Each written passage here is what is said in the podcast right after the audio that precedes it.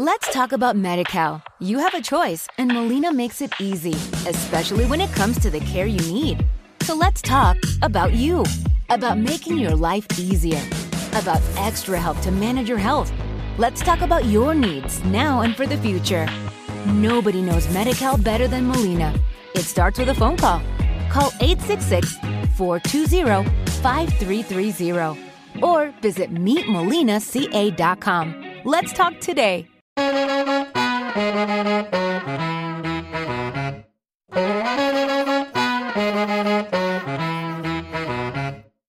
Bienvenido, bienvenida, futuro experto en mezcla, al podcast sobre mezcla y mastering de Guido. Si te apasiona la música y produces, grabas o mezclas desde tu estudio, eres uno de los nuestros. Eres uno de los nuestros. Si eres un enamorado de la música, pero no te conformas con la calidad de sonido de tus canciones, entonces es de esto espacio. Es de esto espacio. Gracias por estar aquí. Comenzamos.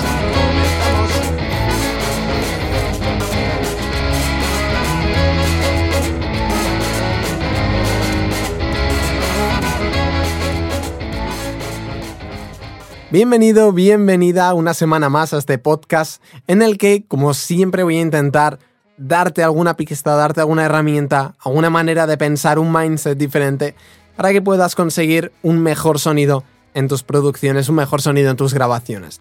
Es un placer estar aquí contigo otra semana más. ¿Y qué tenemos hoy? ¿De qué voy a estar hablándote? Pues mira, fíjate, he estado toda esta semana pasada grabando los procesos de mezcla de varias canciones. Y la última ha sido de heavy metal.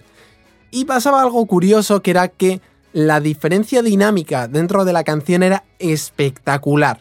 O sea, necesitaba compresión a punta pala. Así que, ¿qué es lo que teníamos que hacer? Teníamos que comprimir prácticamente en todas las pistas y además en todos los grupos. Claro, ¿qué, ¿qué, ocurre con esto? Que aparecían varios problemas que se solucionaban con compresión pero eran problemas muy diferentes que requerían de aproximaciones súper diferentes dentro de la compresión. Estoy utilizando la misma herramienta, sí, pero la estoy utilizando de maneras súper, súper diferentes. La clave aquí es que, que, no tenemos una sola forma de utilizar un compresor, sino que hay varias. Y en este podcast de hoy lo que quiero hablarte es de cómo utilizar eh, esas formas de comprimir para cumplir tres objetivos claves que tiene la compresión. Y esto, si quieres, incluso apúntatelo. Ya sabes que no soy muy fan tampoco de, ah, coge apuntes, tal, pero yo creo que esto te puede servir bastante. Insisto, tres objetivos principales de, de la compresión o tres causas por las cuales puedes querer utilizar la compresión. Primera de todas, insisto, hay más, ¿eh? Pero estas son las más más comunes y las demás son prácticamente derivaciones de estas. Así que, Primera de ellas, reducir la diferencia dinámica. Te recuerdo, la dinámica es la diferencia entre las partes más altas, más intensas, con más volumen de una señal, y las partes más bajitas de la misma. Entonces, uno de los objetivos va a ser reducir esa diferencia, aplanar la señal. Habitualmente utilizamos esto, por ejemplo, en voces, es súper, súper, súper típico. Eh, de hecho, ahora mismo estás escuchando mi voz pasada por dos compresores.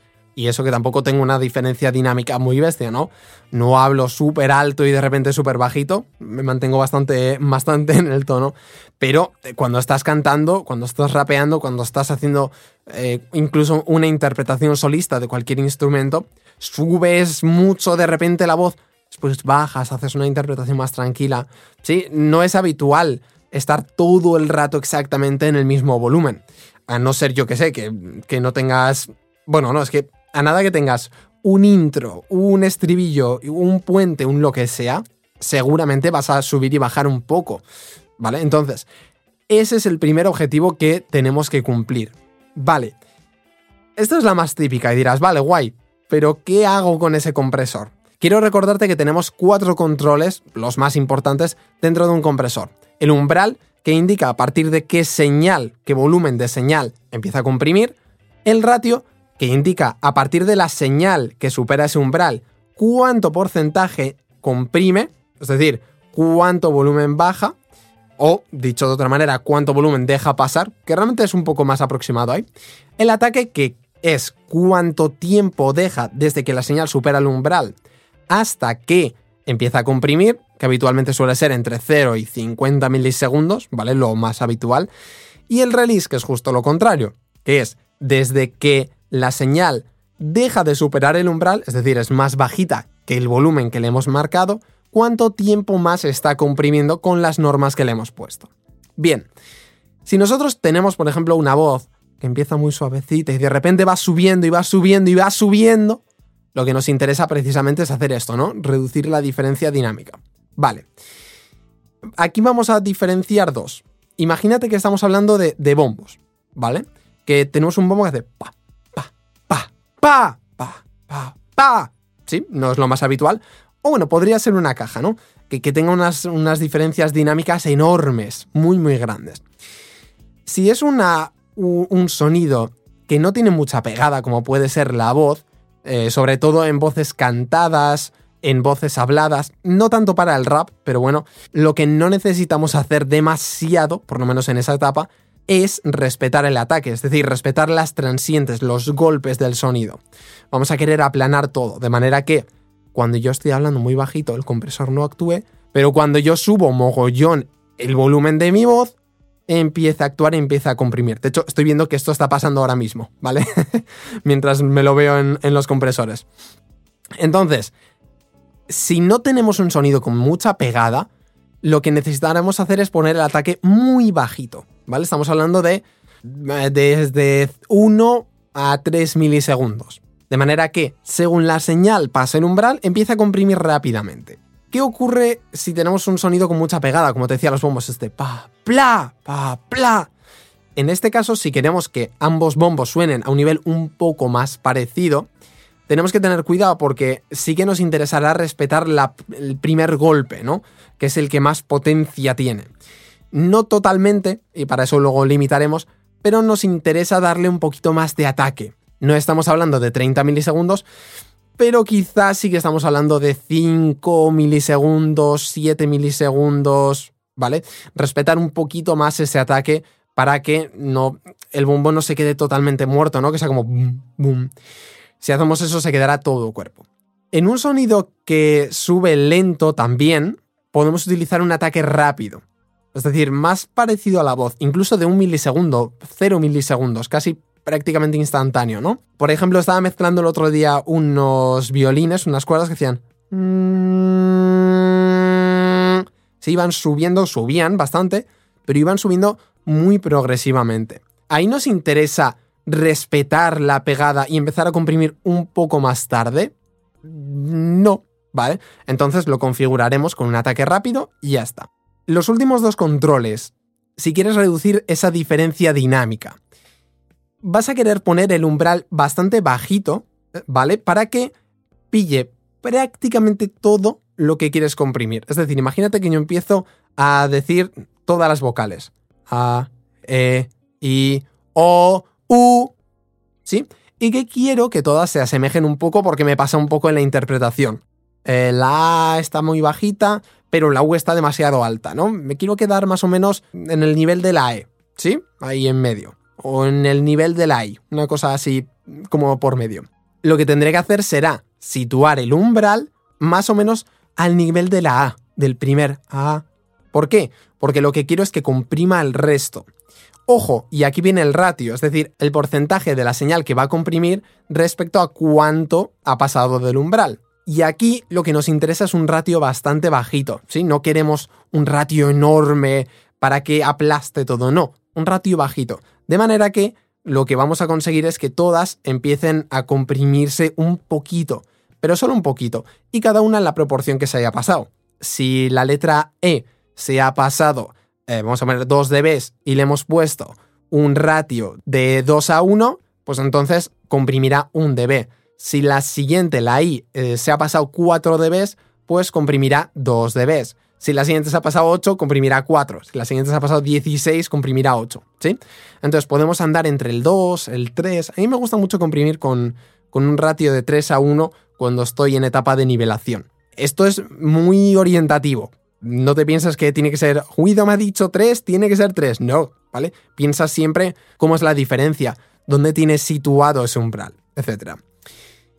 Segundo objetivo de la compresión, segundo objetivo más principal, reducir los picos o las transientes. Lo que hacemos en este caso es, tengo un, por ejemplo, un sonido de guitarra que tenía justo en la canción que estaba mezclando estos pasados días, que eh, estaba haciendo un solo y de repente había, como... Había pequeños piquitos en la señal que podías ver de manera gráfica que dices, mm, vale, ¿esto qué me está aportando a la señal? Mm, nada. ¿Qué me está aportando al sonido? Absolutamente nada. Simplemente son picos que, se han escapado, ¿no? O eh, exceso de, de, golpe, exceso de pegada en los bombos. Que además gráficamente lo ves que de repente hay un, hay un ataque desmesurado, ¿no? Y eso lo que te está haciendo realmente es consumir espacio. Porque dices, si no afecta al sonido, pues lo dejo. No. Porque mm, si el cuerpo del bombo, digamos, está, me lo voy a inventar, ¿eh? A menos 15 mm, dB y ese ataque está a menos 5, da igual, el sonido sale a menos 5 dB. Con lo cual estás perdiendo prácticamente 10 decibelios de, rango dinámico, de, de poder colocar más señales, de poder subir ese bombo mucho más y con ello toda la canción, claro. Entonces, ¿qué hacemos en este caso? Esto es justo lo contrario. ¿Dónde situamos el umbral? Lo vamos a situar justo en el punto en el que ya empieza a sobrar ese pico, esa transiente. Em, si te lo dibujara con una forma de onda, sería el cuerpo, lo que va subiendo poco a poco, pues justo ahí. Pero bueno, realmente es lo que tú quieras. Eh, ¿Quieres quitarle mucho pico? o mucha transiente? ¿Quieres quitarle poco pico o poca transiente? depende de lo que quieras. Sitúa el umbral en el punto en el que quieras reducir. Y a partir de ahí dale un ratio muy grande. No tanto como 10, porque si no ya es como limitarlo, pero dale un ratio majo. Dale 8, dale 7, dale 6, sí, por ahí. ¿Para qué?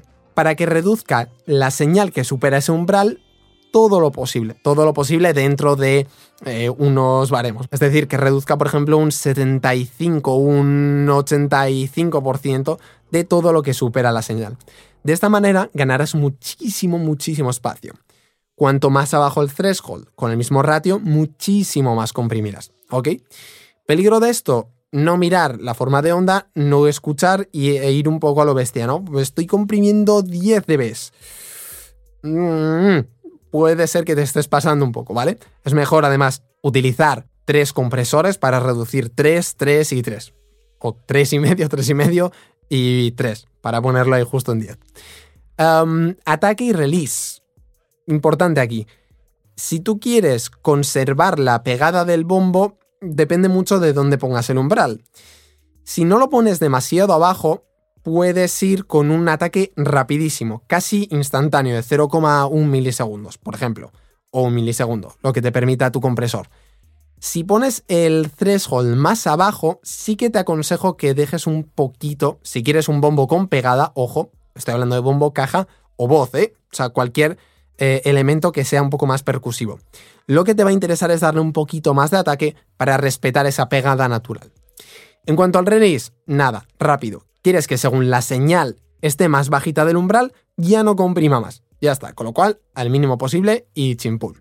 Último caso, estoy corriendo un poco, pero creo que es bastante ilustrativo. Último caso es crear ataque artificial. ¿Te has encontrado alguna vez con un bombo, una caja, incluso la voz, que no tiene presencia, no tiene pegada? Eh, voy a hacer el ejemplo que siempre hago con la voz, pero es que me funciona muy bien que es cuando hablas un poco así y las palabras no tienen especialmente pegada y es como que resbalas un poquito. Al contrario, sería vocalizar todo perfectamente y darle muchísimo ataque a las sílabas, ¿sí? Que es lo que se hace cuando se rapea en realidad. Eh, es darle este pa, pa, pa, pa, pa, pa, ¿sí? Entonces, por ejemplo, en el rap, importantísimo, crear ese ataque en las sílabas. ¿Qué suelo hacer yo habitualmente? Mm, pues depende cómo sea la voz. Primero, eh, el primer objetivo que te he contado, que es el de aplanar un poco, sobre todo si empiezas muy suave, luego subes, luego vuelves a bajar, etc. Es darle esa aplanación, ¿verdad? Con un umbral bajito y un ratio no demasiado agresivo, después reducir los picos que puedan haber quedado y después, si tengo la sensación de que le falta ataque, de que le falta potencia, de que ese primer golpe, ese primer impacto eh, no es suficiente, ¿vale? Un poco como ¿no? Yo quiero que suene ¡pum! ¡pum! Sí, que ese primer golpe sea súper agresivo. Entonces configuraremos un compresor con un ataque de entre 20 30 milisegundos, depende de lo que necesites, ¿no? Esto también ya es a oído, depende de lo largo que sea el bombo, depende de lo largo que sea la caja, depende de lo largo que sea la sílaba, ¿ok? Tienes que ir mirando un poco, ir escuchando más bien en este caso. Configuramos eh, threshold umbral, aquí depende muchísimo, muchísimo. Si la señal ya está bastante comprimida y la dinámica es poca, puedes poner el threshold bastante abajo y colocar un ratio no demasiado agresivo. Eso sí, lo más importante es que el ataque esté alto, 20-30 milisegundos. Vamos por ahí. Si ves que todavía hay bastante rango dinámico, puedes hacer algo parecido, que es ponerlo abajo, pero con un ratio un poco más agresivo, para reducir también un poco eh, ese, rango dinámico. Y si ya directamente lo quieres, esto ya es un poco más avanzado, eh, quizás para, los alumnos que, ya han pasado por todo el proceso y entienden muy muy bien la compresión, que de hecho lo he hecho en alguna de, las mezclas que les enseño, es automatizar la compresión. Es decir, imagínate que mi voz está muy bajita y va subiendo, va subiendo. Si yo necesito más compresión, más ataque en mis sílabas, pero coloco el threshold, el umbral, en, en un momento en el que no afecta a toda la voz, ¿vale? Afecta solo a ciertas partes que, que, están más altas. Voy a sacarle pegada, voy a sacarle ataque solo a ciertas partes de mi interpretación vocal. O voy a sacarle lo mismo con un bombo, ¿vale? Es exactamente lo mismo. Entonces lo que puedes hacer es automatizar. Automatizar el threshold. De manera que cuando yo esté bajito, vaya comprimiendo exactamente lo mismo que cuando estoy arriba. ¿Sí? Esta es una técnica un poco más avanzada, pero funciona muy bien si realmente necesitas darle ese, ese toque de, un poco más de pegada. Así que, recapitulando un poco en, el capítulo de hoy, en el capítulo anterior, tenemos objetivo número uno, reducir la diferencia dinámica. Bien, que es lo más habitual. Número dos, que esta en realidad también es muy habitual, digamos que 40-40. En reducir los picos y las transientes. Queremos eh, ganar espacio. Esto se utiliza para ganar espacio al final, muchas veces. O para, si tenemos de más, un exceso de ataque, que tampoco suele ser lo habitual. Eh, generalmente es para ganar espacio y punto. Y el tercero es para crear ataque de manera artificial si algo se nos ha quedado muy soso y queremos darle más punch, más caña. Así que nada, esto ha sido todo por hoy. Voy a crear un, un vídeo en YouTube. De hecho, si no me estás siguiendo en YouTube, mi canal es Guido-experto en mezcla y estoy lanzando varios vídeos, voy a estar muy activo eh, por esa red. Así que nada, si quieres seguirme, si quieres suscribirte, estoy por allí. Y te lo comento sobre todo porque va a haber un vídeo de compresión en el que voy a estar analizando diferencias entre ratio alto, threshold bajo y threshold alto, ratio bajo. Creo que lo he dicho bien, pero bueno, eso sería. Así que nada, ponlo en práctica, Cualquier duda que tengas, por favor, escríbela aquí en los comentarios de Evox. Me encantará ayudarte. Contesto siempre, siempre, siempre a todo. Eh, a no ser que sea algo muy descabellado, que creo que no me ha pasado nunca.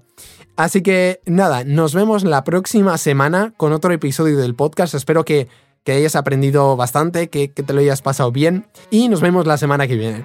Un saludico.